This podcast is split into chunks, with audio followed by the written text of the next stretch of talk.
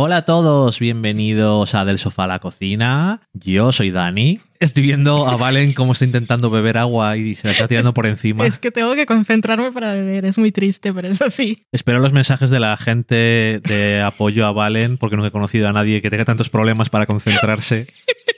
Para en- beber, para beber cosas. para tragar. Y si hay alguien que tiene este mismo problema, nos gustaría conocerlo. Eh, en el programa de hoy os vamos a hablar de un concurso de Netflix que es The Mole, el topo, De mole poblano. el, el mole, que ha estrenado una eh, su primera temporada en Netflix, pero es un programa, un concurso que ya existía. Eh, eh, tuvo, ya si no me acuerdo mal, eran cinco temporadas en ABC en Estados Unidos, cuatro temporadas y después, ocho años después, tuvo otra y no sé si cada vez se canceló o lo que fuera, pero este programa, por lo que tengo entendido o por lo que yo eh, intuyo fue eh, apareció un poco a la, a la cola del éxito de Survivor como tantos otros que aparecieron Como todo y como perdidos. como tantas cosas, ¿no? Por Survivor algún día llegará a España para verlo bien y em- aprenderéis lo que es Survivor. Porque los que no lo sepáis, eh, ahí hay un mundo muy amplio para ver, no solamente porque son muchas temporadas, sino porque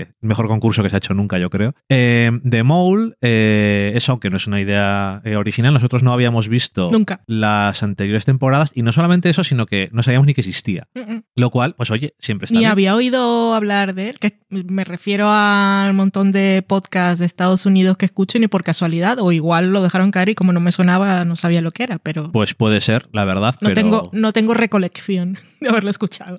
Eh, ¿Cuál es la premisa de este concurso? Bueno, pues son eh, un grupo de concursantes que van eh, haciendo diferentes pruebas para ganar dinero. Solamente puede quedar al final uno que cuando llegue al final recogerá todo el dinero que se ha conseguido amasar durante las diferentes pruebas durante la temporada. La cosa está en que dentro de los rangos de todos estos concursantes hay una persona que es el topo, el mole poblano, y eh, está haciendo lo posible para que no consigan ganar todo el dinero que se puede ganar. Pero no sé si ha quedado del todo claro con... Adelante. No, la parte de que tienen que trabajar juntos cada prueba para conseguir dinero que va a bueno, un sí, bote. son diferentes pruebas, pero eso tienen que trabajar juntos, por normalmente equipos, en equipos. o tal, pero todo el dinero que gane cada equipo eh, va a, Va un bote, bote. común que es el que va a ganar una persona al final. ¿Y cómo se cómo vamos garantizando que el topo no sea eliminado? Bueno, eh, esa es una de las cosas que es un poco distinta que otros programas de este tipo y es que eh, al final de cada programa hay una eliminación, pero la eliminación no es porque le votan el resto de la gente, sino que tienen que hacer un test, De 20 preguntas. un examen tipo test, cada uno de los concursantes respondiendo cosas sobre el topo. ¿Quién ellos piensan que es? Eh, su nombre, hoy iba con botas, hoy ha estado en el equipo que ha hecho no sé qué, hoy ha no Iba sé quién. sentado delante en el coche.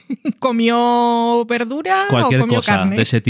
Tiene dos hermanos. Y además, al principio, pues puedes no tener ni muñetera idea de Y las preguntas van cambiando cada eso. Es. programa. Y entonces, eh, después de este examen, el que ha acertado menos preguntas es eliminado. El que está más confundido sobre quién es el topo o sabe menos cosas sobre es. el topo, pues se elimina. Y eso, eso fue, creo, lo que a mí ¿A ti te gustó? me terminó de convencer. Primero, que cuando tú siempre tenías ahí como la curiosidad, porque es, es de esas cosas que está sugiriendo Netflix constantemente, ¿no? Y salía siempre ahí destacado en portada. Y yo no quería verlo porque no tenía ni idea, ni siquiera iba, había leído de qué iba. Bueno, por demo le imaginaba que era un topo, pero eh, tenía la idea preconcebida y totalmente inventada por mí misma de que era una cosa de estas de convivencia Ujú. Rollo Como Gran Hermano. Tenía eso o que era como aquel otro concurso que a la gente le gustó mucho, que también salió en la pandemia, que era gente que se comunicaba, se comunicaba por pantallas, que no se veían y tal. Tenía la idea de que era una u otra cosa. ¿Por qué? Porque sí. Y, y había decidido no verla. Y un día de esos dijiste tú, te dije, bueno, pon uno a ver qué tal y si no lo ves tú solo. Yo es que vi un tuit de Daniel Mantilla, que sé que le gusta Survivor, Ah, pues no, no me enteré. Se lo que reclamaré. decía que quería ver más o porque esto lo emitieron, no puso Netflix como hace siempre de tirarlo Cierto. todo, sino sorpresa Netflix. Eh, una estrategia que no he us- usado nunca anteriormente. Iba poniendo los programas en diferentes trozos para crear expectativas. De tres en O tres cada semana. No que alguien podía llegar poner el último y saber quién era. Es que, en fin, no sé, es como muy obvio, ¿no? Pero yo qué sé. Como han hecho un poco haciendo la gracia, he visto que ha puesto un tweet a tres media o a tres player diciendo Sí, a tres players, sí. eh, se lo dedicamos a los que dijeron que nunca, nunca iban a poner una valla, creo. en- También. en que nunca iban a poner publicidad y lo ponen con los eh, las tipografías de diferentes plataformas de streaming que están diciendo ahora que van a poner streaming. Les Bueno, pues bien, eso, que es como si las plataformas de streaming, que es lo moderno, están diciendo, a ver si vamos a tener que hacer cosas como las de antes, que me hace gracia, pero bueno. Eh, de Mole. eh, eso a mí me, me gustó desde el principio, la parte de las eliminaciones me gusta, y luego que como es un programa en el que vas directamente ya con la idea, no es, es una sorpresa que hay alguien eh, infiltrado, sino que es la premisa del Sí. programa al que estás yendo, realmente todo el mundo puede ser. Y es una estrategia viable ser alguien que parece sospechoso porque entonces haces que los demás respondan mal. Sí, eso también me gustó cuando ibas viendo las estrategias que tenía cada uno para votar. Eso, hacerse, generar sospechas sobre sí mismo para hacer que pierdan los que sospechen de ti o dividir los, sus elecciones de quién era el topo entre dos para no fallarlas todas y ese tipo de cosas que a mí no se me habrían ocurrido en un principio. Aunque de entrada tengo que decir que yo fracasaría totalmente en un programa de esos. Porque, no solo porque he comprobado cuando vimos este programa y el otro que era el de Craig Ferguson, de adivinar eh, que también había alguien que, que mentía, ahora no me acuerdo, luego si no lo ponemos en las notas, pero soy incapaz de adivinar porque siempre sospecho de lo más evidente, pero lo otro y muchísimo más importante es que tengo cero capacidad de observación. Entonces, aunque supiera identificar quién es el topo, me veo bastante limitada para prestarle atención suficiente como para recopilar información. Sí, es que es cierto que somos muy malos para esto. Yo personalmente, tú eres mala eh, fijándote en cosas y recopilando información. Yo soy malo porque me fío de todo y todo me parece que es verdad. Entonces, al final, mm, se me engaña muy fácilmente. Entonces, es lo que tiene. Eh, el otro programa es de Hustler, Mm. que aquí en España no se puede ver todavía, es de ABC. Y sí, ni se va a ver. bueno, no se puede ver todavía. Pero que también es un programa muy curioso. A mí me Sí. gusta un montón. Y es una forma. Es como algo mucho más sencillo, una forma reducida del, del- de Mole. Y muy barato.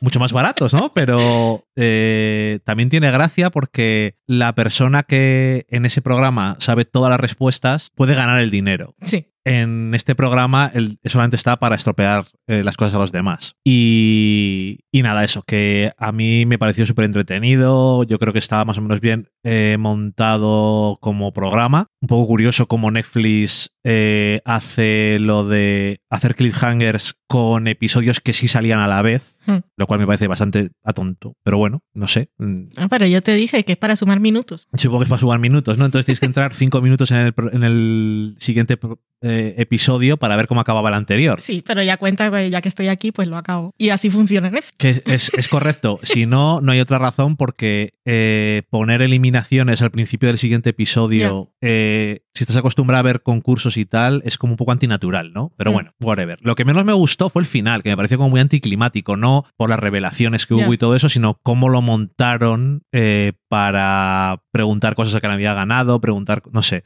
Hmm. eh, un poco así. Es lo que menos me acuerdo realmente. Es que fue lo menos. mm, Fue un poco así, ¿no? Fue eso. Anticlimático, yo creo que es la palabra, porque no te quedas. Te quedas más con todo el proceso y con las pruebas y todo eso que con lo que pasó al final. Y no sé, el cast está bien porque hay gente siempre a la que quieres odiar Muy bien. y que hace cosas que no dices o es inútil o es el topo. y siempre está bien. No puede ser tan inútil, tiene que ser el top. Siempre está bien tener dudas. Y, y nada más, que me alegro bastante que, aunque están muchas veces juntos en un sitio, no se centrará nada en el aspecto de convivencia, sino Nada. eso, eh, ese tipo de cosas de cuando era necesario es lo, que hemos, lo único que hemos visto. Y, y nada más, yo creo que eso. Recomendados si os gustan este tipo de concursos Mm. que son un poco más de estrategia mental, como Survivor lo es, que aunque tiene una parte muy física, es súper mental. Y aquí no vas pensando que huelen mal. Y Eso aquí están bastante limpios porque van en sitios de lujo, ¿no? Van súper arreglados.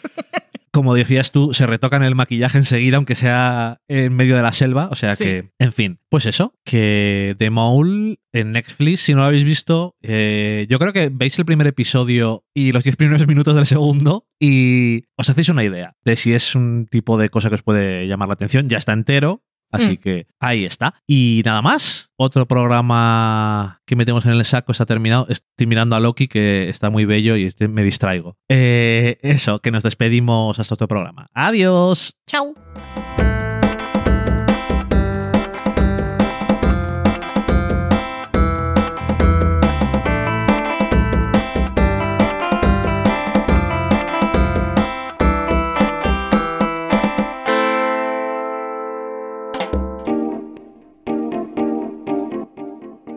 Acabáis de saborear un programa del podcast Del sofá a la cocina.